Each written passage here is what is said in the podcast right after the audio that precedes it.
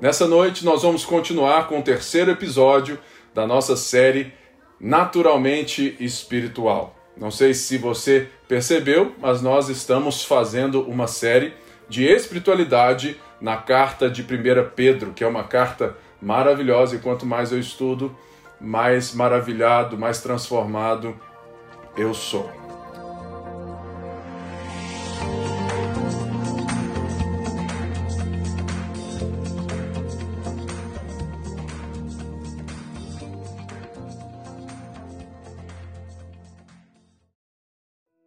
Nós vimos essa semana três coisas que devem ser recordadas e refletidas. A primeira delas é o Dia dos Pais, que de fato é, é uma data para pensarmos sobre a nossa atuação, nós pais, diante dos nossos filhos e também pensar na nossa paternidade como povo de Deus, né? líderes, pastores e tanto que isso interfere. Eu tive o prazer de ter um pai na fé, pastor Sandro Gonzalez, que tem um papel crucial na minha formação espiritual. E de fato, nessa série naturalmente espiritual, nós vemos e vamos ver o papel de líderes, de pessoas mais velhas, daqueles que estão intencionalmente entendendo que precisam abençoar a geração abaixo deles, ou seja, os mais velhos devem abençoar os mais novos, e esse é um grande anseio da nossa igreja, que a gente possa servir cada geração, ou seja, que os mais velhos sirvam os mais novos em cada sentido até chegar lá no recém-nascido, para que toda a nossa igreja esteja interligada geracionalmente, para que não haja esses gaps, né? Que muitas vezes quando você sai do kids e vai para outro canto e vai para os jovens, às vezes as coisas se perdem. Mas eu espero que a gente consiga servindo dessa maneira nesse sentido. Vimos é também que o racismo não acontece somente nos Estados Unidos e que talvez a nossa indignação deveria ser muito maior e nos mostra que muitas vezes nós estamos protestando porque somos levados por campanhas midiáticas, sendo que aquilo que nós vimos com aquele homem que estava ali, de fato trabalhando, entregando ali, e aquele homem que o maltratou, o insultou e ainda disse que o nome dele estava escrito na Bíblia. Ou seja, a série Naturalmente Espiritual vem justamente para ponderar e nos levar a refletir o que é a verdadeira espiritualidade e como que isso deve desembocar na nossa vida. Porque nós vimos que aquele homem, ele disse algo como se ele fosse privilegiado porque o nome dele estava escrito na Bíblia. Quer dizer, provavelmente ele está inserido em uma cultura religiosa cristã. E a forma como ele discursa e ele maltrata e ele faz aquilo com aquele outro homem é totalmente desprezível, é totalmente não cristão, porque nós somos um povo que não temos nada com essa hierarquização, essa fragmentação social nesse sentido. Ou seja, o cristão é chamado para de fato tratar as pessoas, amar as pessoas como Deus as ama e Deus não faz acepção de pessoas e Deus está constituindo um povo de toda tribo, língua, raça e nação. E nós vimos também um outro exemplo agora positivo, que foi aquele homem, vendedor de relógios, ao ver uma criança trabalhadora, um menino engraxate, chegar na porta da sua loja talvez por vergonha, talvez por já ter sido vítima de tanto constrangimento, aquele menino chega na porta, ele nem entra, mas o homem da loja, ele convida esse menino, ele recebe esse menino, ele escolhe o relógio do pai do menino com o menino. Ou seja, ele faz com que esse menino se sinta primeiramente digno, depois amado, e também ele mostra que o pai dele e o presente que ele está comprando do pai tem um valor imenso para aquele menino. Eu gostaria tanto, né, de saber aonde é aquela loja, dar um abraço naquele irmão,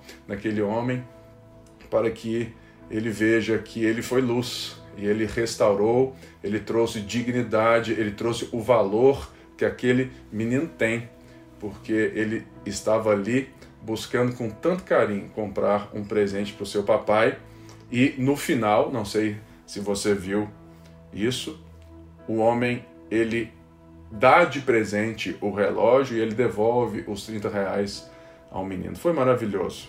Isso tudo nos mostra que a espiritualidade tem tudo a ver com aquilo que eu faço para a vida, como eu vivo a vida, e Pedro tem discursado isso durante a sua carta, dizendo que nós que fomos regenerados, nós temos um status diante de Deus e nós temos responsabilidades e benefícios, porque agora somos povo de Deus. E como povo de Deus, nós temos coisas que nos dão poder e capacidade de, de, viver a vida de Deus e de expressar. Por isso, ele vai dizer que nós somos sacerdócio real, nação santa, povo de propriedade exclusiva de Deus, para anunciar.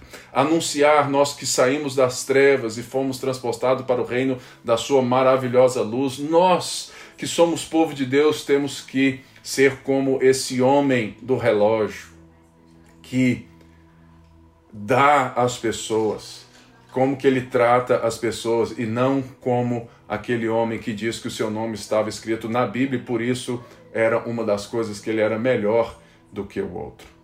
Mas, como pais também, nós temos que aprender que é a nossa responsabilidade conferir essa cultura, esse pensamento, é minha responsabilidade ensinar aos meus filhos a palavra de Deus, ensinar meus filhos os princípios de Deus, para que os meus filhos enxerguem as pessoas segundo Deus. Por isso, certamente, aquele homem que disse que o seu nome estava escrito na Bíblia, ele foi totalmente ensinado de uma maneira que ele respondeu daquela forma.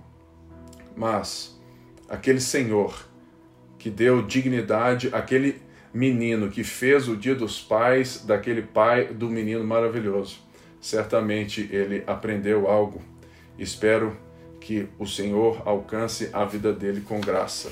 Então vamos ler o texto e refletir um pouco sobre isso. Verso 9 diz: Vocês, porém, são geração eleita, sacerdócio real, nação santa, povo exclusivo de Deus, para, para anunciar as grandezas daquele que os chamou das trevas para a sua maravilhosa luz. Antes, antes vocês sequer eram povo, mas agora são povo de Deus. Não haviam recebido misericórdia, mas agora a receberam. Amados, insisto em que, como estrangeiros e peregrinos no mundo, vocês se abstenham dos desejos carnais que guerreiam contra a alma. Vivam entre os pagãos de maneira exemplar, para que, mesmo que eles acusem os acusem de praticar o mal, observem as boas obras que vocês pratiquem e glorifiquem a Deus no dia da intervenção dele. A primeira coisa que nós devemos entender é que quando Pedro já está aqui nos chamando a viver de uma maneira exemplar no mundo, entre as pessoas, e ele também nos pede para nos abster dos desejos carnais, Pedro antes está dizendo algo que é importante que você lembre: que nós somos sacerdotes, geração eleita, tesouro pessoal de Deus, por quê? Porque não foi algo que você fez para estar nesse status. Você não é povo de Deus porque você fez alguma coisa para merecer. Porque Pedro diz aqui: daquele que os chamou das trevas para a para a maravilhosa luz. A primeira coisa que a nossa espiritualidade precisa entender é que o cristianismo, ele diz que para estarmos em paz com Deus, nós precisamos entender que não é o meu mérito, o meu esforço ou aquilo que faz ou é aquilo que eu tenho de status, não é porque o meu nome está escrito na Bíblia que me faz aceito por Deus, mas Deus me aceitou, Deus me chamou, Deus chamou você, Ele transportou você do, desse império das trevas para a sua maravilhosa luz, e é por isso que você enxerga, e por você enxergar, Deus te chama a anunciar.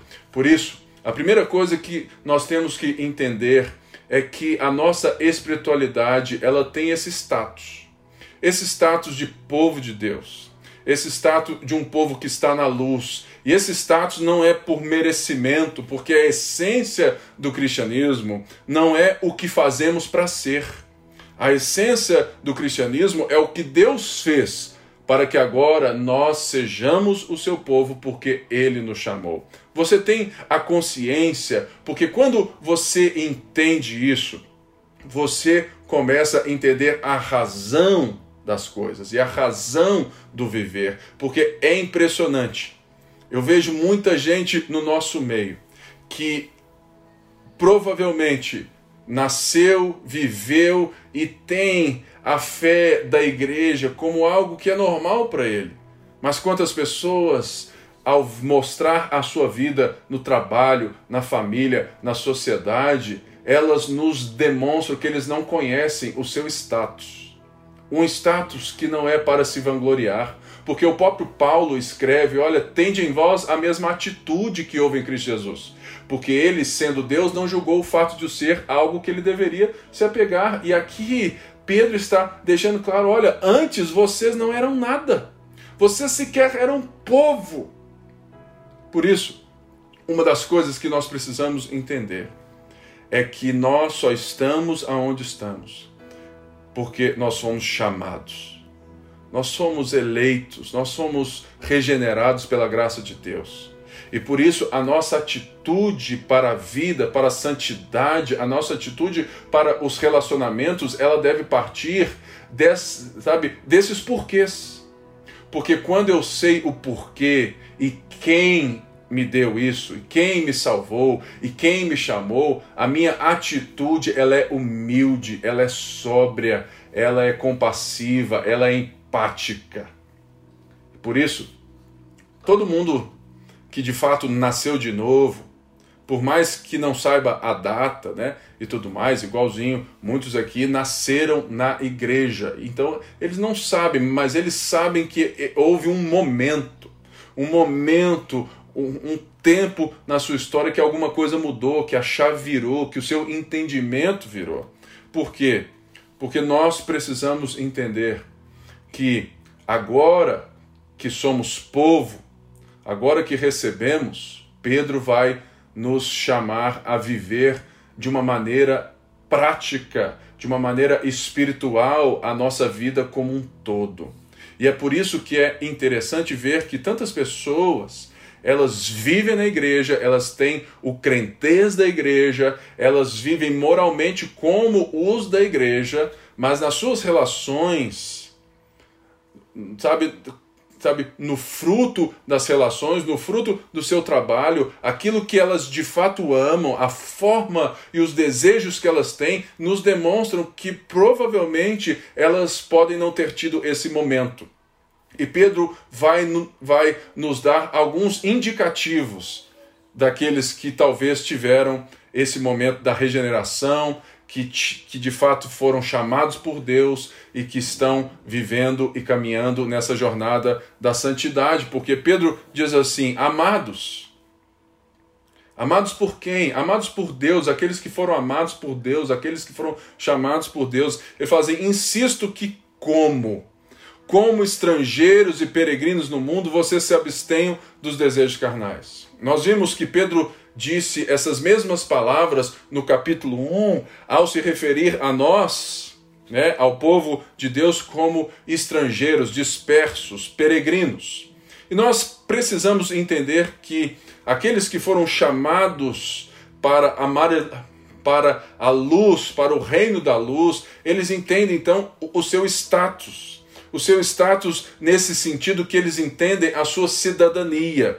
E cidadania aqui, nesse momento da história, onde o Império Romano era muito forte e provavelmente dentro dessa carta de Pedro nós tínhamos o domínio de Nero, um homem cruel. Pedro, ele está nos lembrando a nossa identidade. somos estrangeiros, ou seja, nós vivemos segundo uma outra política, uma outra ética, uma outra visão. Nós, nós estamos aqui com um outro propósito, nós não temos raízes na cultura dessa terra, nós somos estrangeiros residentes, nós estamos aqui representando, vivendo para outros interesses. Ou seja, quem era cidadão romano nessa época, e você pode lembrar disso quando Paulo é preso em Jerusalém e ele vê que ele vai morrer nas mãos dos religiosos, ele fala assim: opa, eu sou cidadão romano. Por quê? Naquela época, ser um cidadão romano tinha muitos benefícios. O principal deles era que todo cidadão romano não poderia ser morto ou preso sem um julgamento ele deveria passar por um julgamento totalmente bem feito, porque ele era cidadão romano. Imagina quem não era. Imagina os escravos, tantas pessoas que viviam né, sob a opressão desse império. Por isso, ser estrangeiro, nós somos estrangeiros.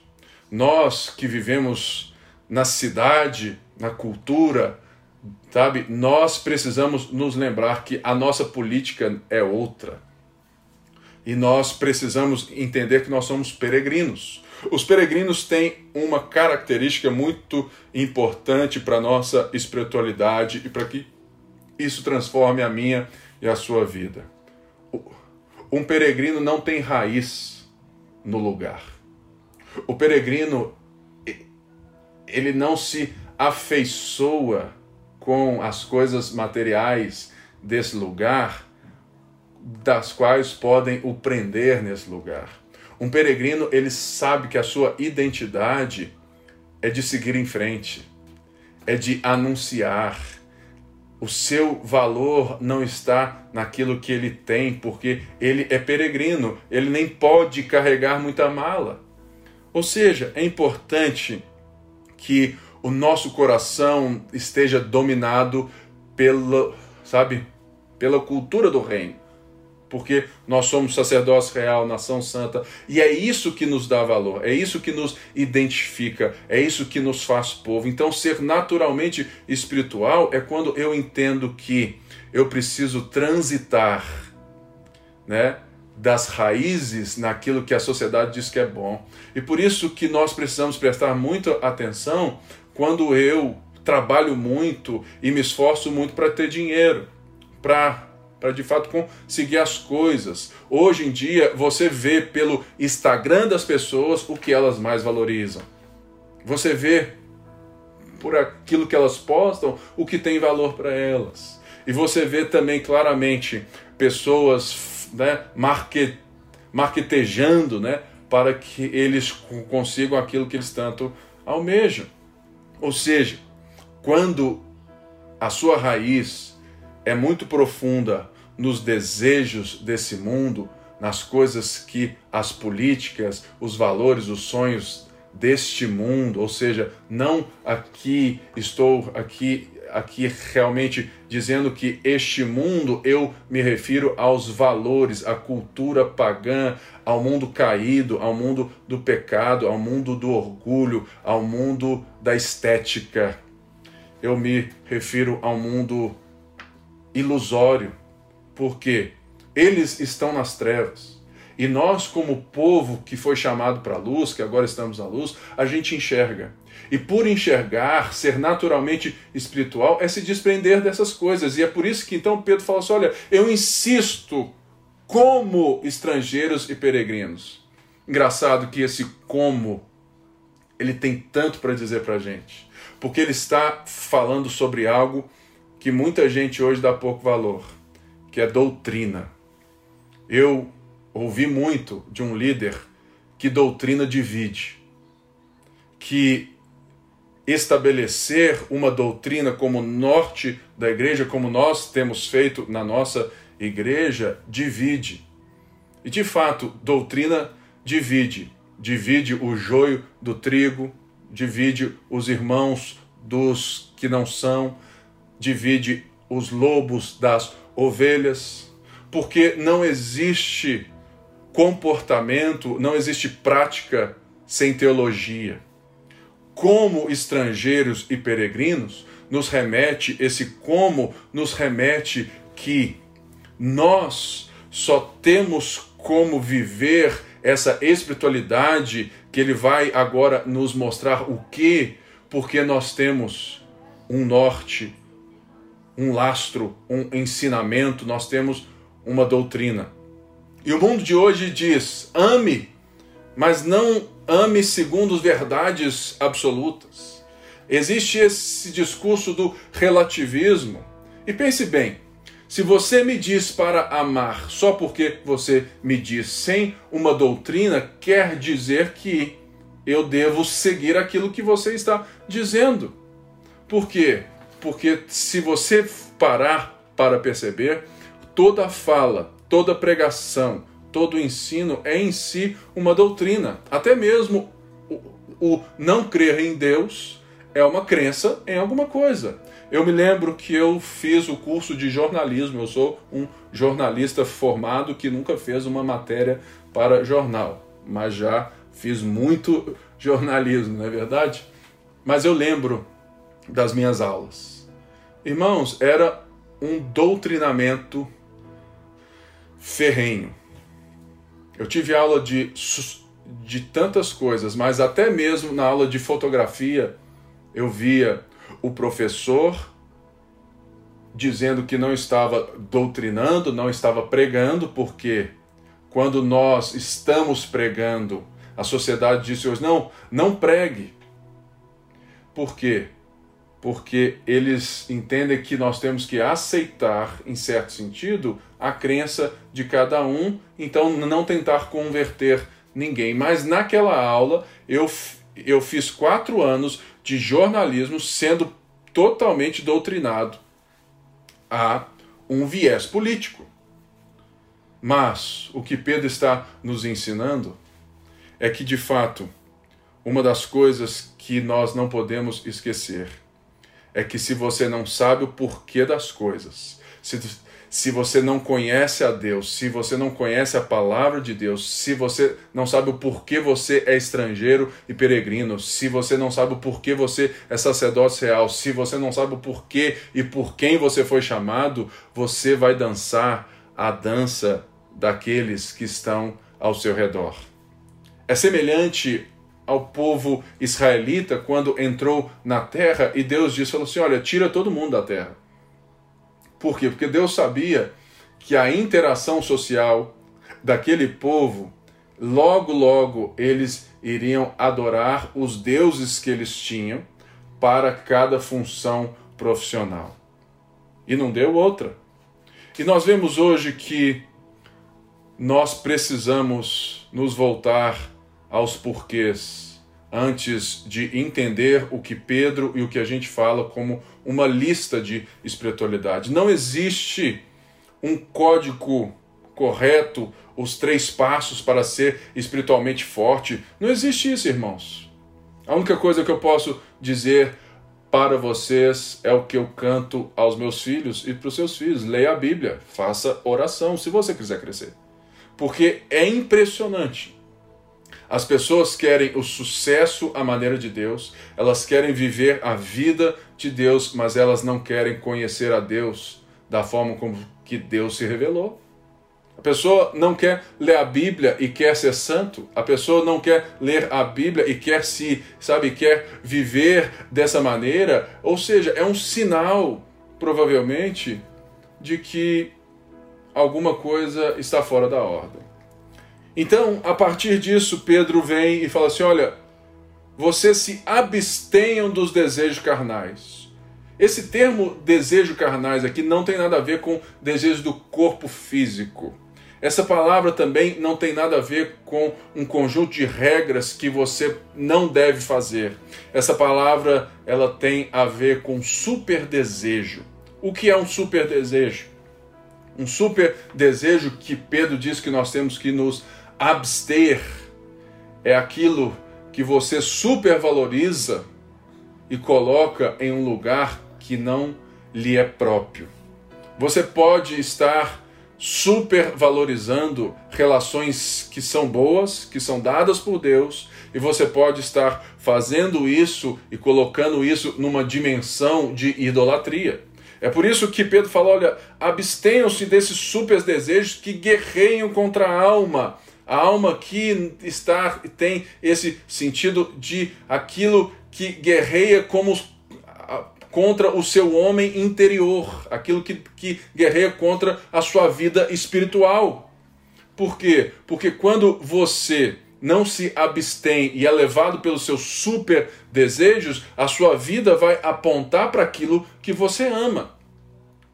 Ou seja, faço aqui uma indicação de um livro. Você é aquilo que ama do J.K. Smith. Para vermos que os nossos hábitos, a nossa relação, o nosso status, a nossa identidade e a nossa busca por Deus faz total sentido na mudança daquilo que eu amo, na, sabe, desse recondicionamento de nos abster desses hiperdesejos e colocar os nossos amores no lugar. E no verso 12, então, ele vai dizer assim: Vivam entre os pagãos de maneira exemplar para que, mesmo que eles os acusem de praticar o mal, observem as boas obras que vocês pratiquem, praticam e glorificam a Deus no dia da intervenção. A primeira maneira de verificarmos é o teste da publicidade. Para que eles observem as boas obras. Ou seja, quando nós entendemos a nossa cidadania celestial, que nós somos um povo que vive segundo outra política, outra cultura, e mesmo que essas pessoas nos acusem de, de fazer o mal porque somos diferentes, somos enigmáticos, você precisa entender que aquilo que as pessoas veem é um teste para a sua espiritualidade. Em qual sentido? Ou seja, talvez uma das provas do novo, talvez uma das provas, sabe, que de fato você nasceu de novo é quando alguém vê diferença em você. Tem aquela frase que muita gente fala que somos a Bíblia que o povo lê nesse sentido de que as pessoas não querem ouvir as suas palavras, as pessoas não querem ouvir o seu discurso, as pessoas gritam por ver a sua vida. E a sua vida, ela tem que ser contrastante, ela tem que ser diferente, ela tem que provocar esse senso assim, cara, esse cara, ao mesmo tempo que, que ele é da galera, ele é diferente ele tem maneiras diferentes, é, ele nos trata diferente, ele tem, sabe, valores diferentes. E a pergunta que eu faço é: as pessoas veem diferença em você? As pessoas enxergam diferença entre você que se diz cristão com as outras pessoas do seu trabalho? Por quê? Porque um dos testes é essa observação. Ou seja, pessoas que acham o cristianismo sem sentido, pessoas que acham o cristianismo ridículo, é porque talvez elas nunca estiveram próximas de um cristão espiritual. Ou seja, eu já vi muita gente que tem ojeriza a igreja. Sabe por quê? porque o contato que essas pessoas tiveram com os evangélicos foram de crentes carnais, de crentes dominados por seus super desejos, de crentes que não sabiam viver segundo a sua cidadania. Eu fico tão triste de ver tanta briga política no nosso meio Fico tão triste de ver tanta gente que defende tantas coisas e sequer conhece as políticas celestiais. Eu fico tão triste de ver tanta gente que de fato está vivendo segundo os padrões desse mundo em nome de Deus.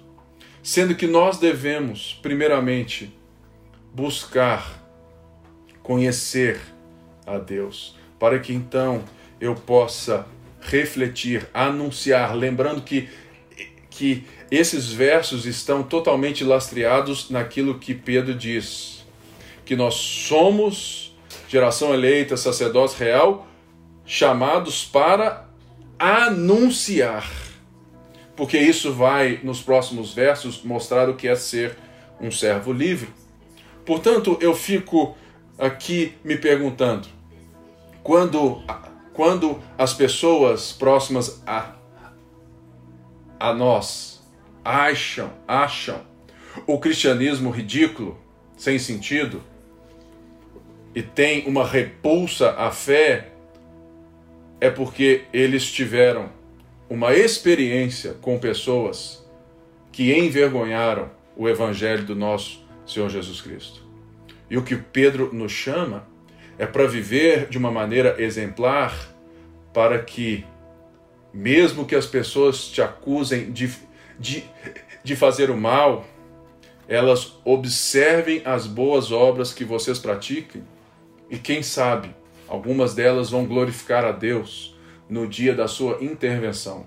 Quando Jesus voltar, quando tudo acontecer, quem sabe muitas pessoas podem ver a Deus e se achegar a Deus pela forma como você vive. E não se engane, existe muito ensinamento hoje que está se referindo à espiritualidade, a conquistas materiais. Eu vejo que tem aí um certo treco de, de 459. É um cara que faz muito, muito sucesso e que lançou esse negócio. E vejo irmãos acordando 4 e 59 da manhã, ou seja, 4 e meia antes, né? Porque eles acordam, vão no banheiro, lavam o rosto. E tem um encontro todo dia com esse cara, 4 e 59 da, da manhã. Ou seja, se, se isso é algo que você acha que faz parte do pensamento de Deus, deixa eu te dizer, não tem nada a ver com o Evangelho. Sabe por quê? A primeira coisa, essas pessoas não acordavam 4 e 59 para buscar o autor e consumador da nossa fé. Elas acordam 4 e 59 porque existe uma promessa de uma recompensa terrena, de uma conquista material, de super desejos. E eu, e eu estou presenciando via redes sociais né, essas pessoas. O tanto que elas passaram a enxergar a sua vida espiritual para conquistar esses hiperdesejos. Ou seja, é mais uma maneira da teologia da prosperidade. Irmãos, nós temos que acordar, nós temos que prestar atenção, nós temos que ler a Bíblia. Ou seja, acorde 4 e 59 para ler a Bíblia, para aprender, para orar, que certamente lhe fará bem melhor. E no verso 13, nós vamos entrar em uma parte que é muito espinhosa e que vai ali até ao 3:6, aonde Pedro vai explicar esse status, ele vai explicar esse, tudo isso que ele nos deu até agora nas relações espinhosas que os cristãos da época viviam. A primeira coisa que ele explica é a maneira como um cristão daquela época e nós hoje devemos nos relacionar com as autoridades governamentais. Depois ele escreve aos escravos, porque naquela época nós tínhamos muitos escravos e tinham muitos escravos na igreja. E como povo da luz, Pedro instrui aqueles homens que viviam nas casas, viviam nas terras, né, como eles deveriam anunciar as grandezas. E depois vemos também a questão, né, de fato, da vida entre um homem e uma mulher no capítulo 3. Mas eu não quero entrar em tudo isso, eu só quero explicar por cima um pouco daquilo que vai dizer a partir do verso 13 até o 17. Diz assim: Por causa do Senhor, sujeitem-se a toda autoridade constituída entre os homens, seja o rei como autoridade suprema seja aos governantes, como por ele enviados para punir os que praticam mal e honrar os que praticam bem. Pois é da vontade de Deus que, praticando o bem, vocês silenciem a ignorância dos insensatos. Vivam como pessoas livres, mas não usem a liberdade como desculpa para fazer o mal. Vivam como servos de Deus. Tratem a todos com o devido respeito Amem os irmãos, temam a Deus e honrem o Rei. Uma das coisas que eu quero chamar atenção é que Pedro dá aqui o um motivo para todas as coisas. Ele diz assim: por causa do Senhor. E como que o Senhor veio? E como que o Senhor se manifestou? Ele não veio para ser servido, mas para servir. Ou seja, o Deus de toda a terra, o Criador de céus e terra, se tornou homem. Foi humilde, foi servo.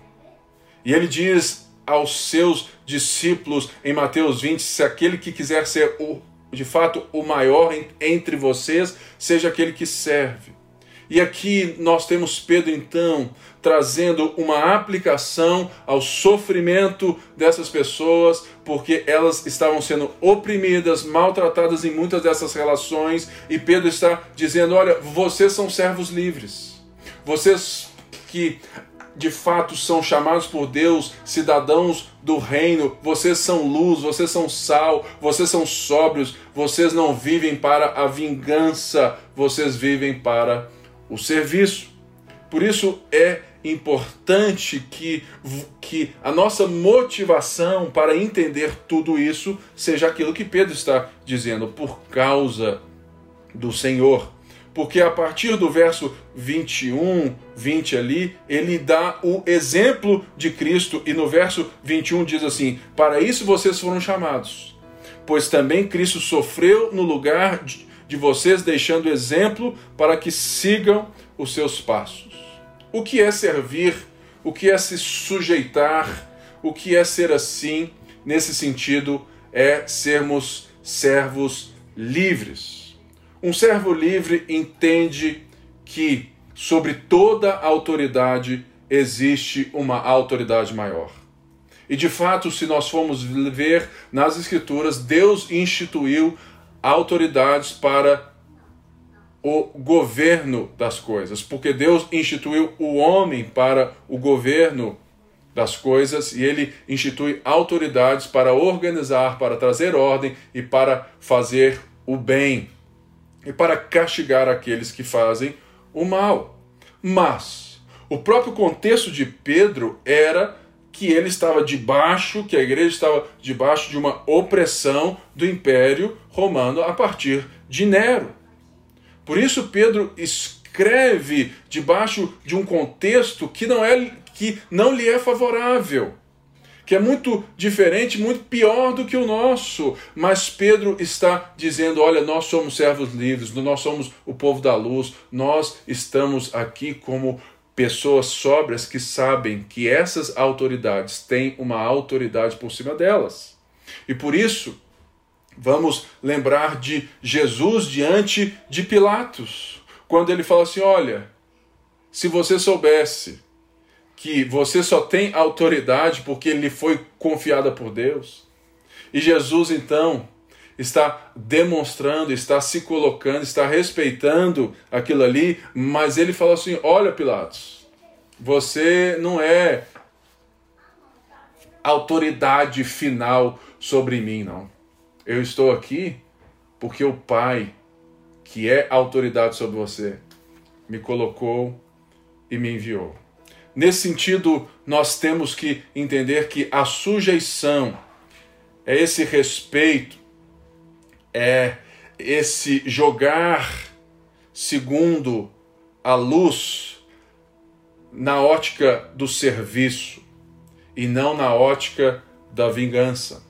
Essa palavra sujeitem-se, ela é muito pesada para nós dentro do nosso contexto. Mas o que seria então um contexto aonde nós não devemos nos sujeitar? É o contexto do autoritarismo. É quando essas quando esses governantes se colocam em uma posição de impedir aos cristãos, ao povo de Deus, de exercer a sua fé. Vamos lembrar em Atos quando Pedro e João, né, eles fazem, eles veem Deus, né, de fato fazendo muitos milagres ali na porta formosa e levantam, sabe, aquele homem e eles são presos e os religiosos que são autoridade naquela região chegam assim e falam assim, olha, não falem mais, não preguem mais. E eles falam assim, olha, cabe a nós, né, sermos obedientes a Deus e não aos homens. Nesse caso, no caso de sermos impedidos de vivermos a nossa cidadania celestial, é um autoritarismo. Mas, fora dessa questão, nós precisamos entender que, assim como o Senhor, por causa do Senhor, no meio da adversidade, nós estamos sendo observados e vistos pelas nossas boas obras, porque nós, assim como o nosso Senhor, estamos aqui para servir e não para sermos servidos. No sentido de que Pois é da vontade de Deus, verso 15, que praticando o bem, vocês silenciem a ignorância dos insensatos. Vivam como pessoas livres. Somente quem entende quem você é em Jesus, aquilo que Deus fez em você, você então consegue se relacionar com essas circunstâncias adversas que são intensas nessa igreja dessa carta e ser uma voz profética. Viver como pessoas livres, sermos servos livres, quer dizer que nós somos respeitosos, nós nos sujeitamos, nós combatemos qualquer forma de autoritarismo e nós não temos raízes nos partidos governamentais, no sentido porque somos livres para sermos voz profética. O sentido é de que a igreja, o povo de Deus, ele faz parte de um outro reino, de uma cultura. Somos peregrinos estrangeiros, porque somos livres para não termos o rabo preso com nenhuma das instituições, nenhuma das coisas que nos prendem a pensamentos, senão a sermos cativos à palavra de Deus. Lembremos de Martinho Lutero, quando foi oprimido quando foi ali forçado pela Igreja Católica Romana a de fato dizer, a, a, a, ou seja, a não reconhecer, a, a, vir e desprezar tudo aquilo que ele tinha ensinado até o momento, porque ele iria receber o perdão. Ele fala assim: olha, a minha vida está cativa à palavra de Deus. E somente quem é e quem entende isso é capaz de ser voz profética na sociedade e de ser crítico às instituições governamentais, no sentido de que a igreja ela é essa voz profética na sociedade. Ela luta pelo de fato pelo direito daquilo que Deus está dizendo que é direito.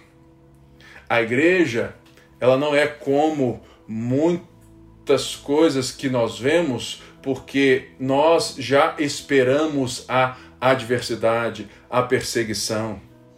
Nós não somos talvez um povo minoritário, porque de fato, por mais que no Brasil sejam 84% de cristãos denominacionais, aqueles que são povo de Deus, provavelmente, aqueles que são regenerados, a igreja de Cristo é minoria. mas nós não nos comportamos como uma minoria deve se comportar, exigindo os seus direitos. Mas nós que esperamos a perseguição, nós trazemos luz, dignidade pelo serviço, pelo amor, e nós somos críticos com aquilo que denigre a imagem de Deus, que denigre a vida de Deus, que denigre a criação de Deus. Por isso, a maneira como o cristão se relaciona com a autoridade é diferente. Ele não impõe com armas. Mais um exemplo de Cristo e talvez o último. Jesus no Getsemane. O Messias, o homem que havia curado tantas pessoas, que tinha o poder quando as autoridades chegam para buscá-lo. Diz as Escrituras que, que, que, ao falar sou eu, as pessoas caíram no chão. Mas o Senhor não estava ali para ser servido, ele estava ali para servir. E ele foi contado como um dos assassinos ele foi oprimido, castigado. Ele levou sobre si o castigo que nos traz a paz, estava sobre ele. Pelas suas pisaduras, pelos seus atos, pela sua vida, pela sua entrega, pelo seu serviço, nós fomos curados. Jesus era autoridade superior, mas por amor ao Pai, ele serviu. E Pedro vem segundo a política dessa terra. Pedro vem com a espada, Pedro vem com a faca, Pedro vem para vingança, Pedro vem para briga. Jesus vem para o serviço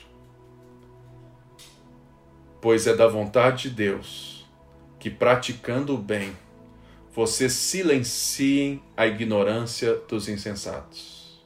Sabe o que dá mais raiva nas pessoas?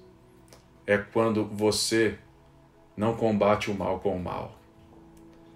É quando, é quando você vira a outra face, é quando você anda mais uma milha. Mas isso só é possível aos servos livres, aqueles que foram libertos pelo sangue de Jesus, mas que são escravos voluntários do nosso Senhor.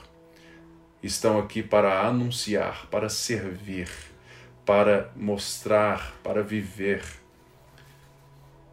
o que é a grandeza e a luz, para quem sabe alguma dessas pessoas enxerguem a Deus a partir da nossa vida. E o texto aqui termina no verso 17. Tratem todos com o devido respeito. Amem os irmãos. Temam a Deus e honrem o rei.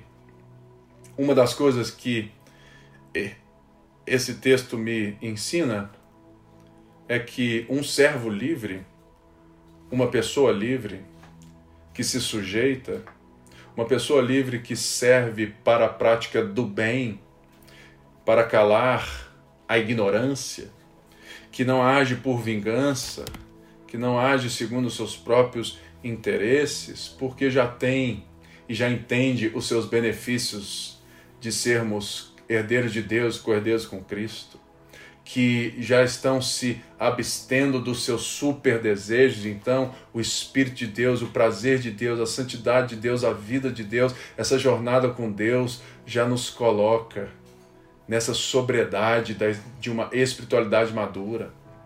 E as pessoas começam a ver em nós diferença. Algumas vão sentir raiva, vão, vão ter raiva porque nós estamos de fato, de fato respondendo com bem outras verão a Deus por meio da nossa vida. E tudo isso me diz respeito a, uma, a algo que eu quero deixar aqui para que eu e você é, é que a gente possa refletir e pensar. É a questão do coração disposto. Um servo livre, um homem espiritual, uma mulher espiritual, uma vida naturalmente espiritual, ela não é uma busca espiritual para o bem-estar, para o prazer das circunstâncias, mas ela é um entendimento de que nós temos um propósito que é anunciar a maravilhosa luz da qual fazemos parte. E por isso somos contrastantes, somos contraculturais, somos diferentes.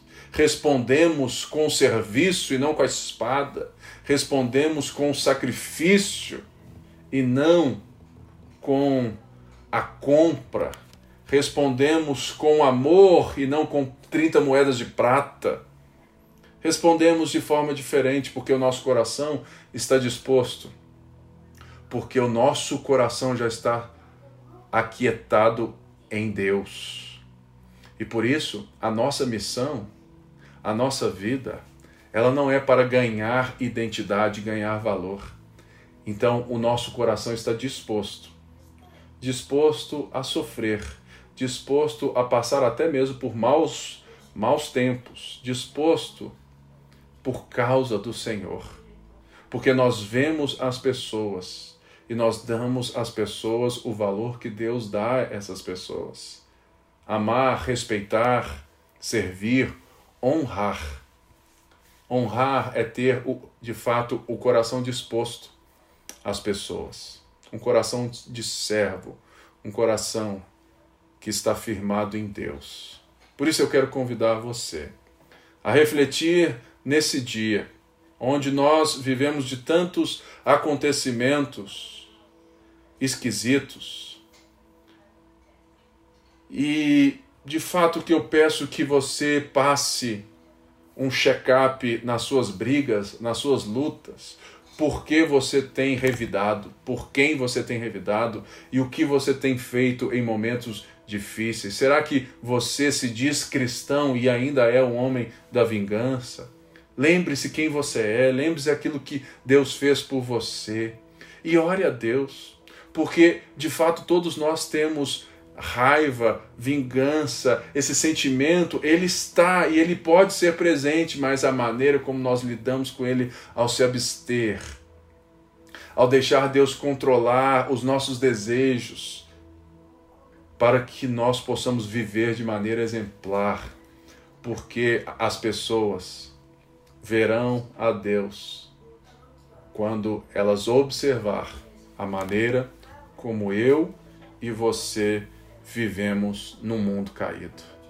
Eu oro a Deus que essa semana você possa observar e a partir das pessoas Deus responda para você se você é visto como alguém diferente ou se você é mais um na multidão. Se você é alguém que as pessoas sabem que é um crente, mas que ninguém se interessa. Você é apagado, porque talvez você esteja dominado pelos hiperdesejos, os sonhos que todas as pessoas desse mundo têm. Por mais que eles sejam legítimos, eles devem estar no lugar certo a partir do Senhor, porque lembrando, nós somos estrangeiros e peregrinos. A nossa mala é uma mochila. E a nossa jornada é do Reino da Luz e para anunciar que o Rei chegou.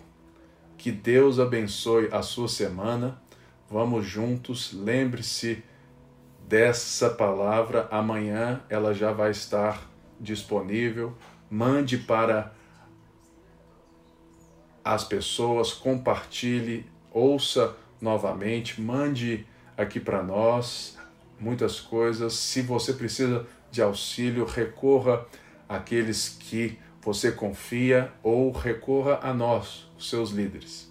que nós estamos disponíveis, dispostos, com coração disposto a te instruir, a te informar, a te dar toda a formação e capacidade para passar pelo momento que você está vivendo, para que você cresça. Cresça e tenha uma vida naturalmente espiritual para a glória de Deus. Deus abençoe, eu abençoo a sua vida, a sua casa, a sua família, eu abençoo você, para que você tenha fome de Deus, para que você saiba quem você é e para que você tenha uma vida exemplar na sociedade e que Belo Horizonte seja abençoado pela Igreja do Senhor, porque nós somos o povo dele, tesouro pessoal, nação santa. Até logo, até mais. Um beijo para todos. Tchau, tchau.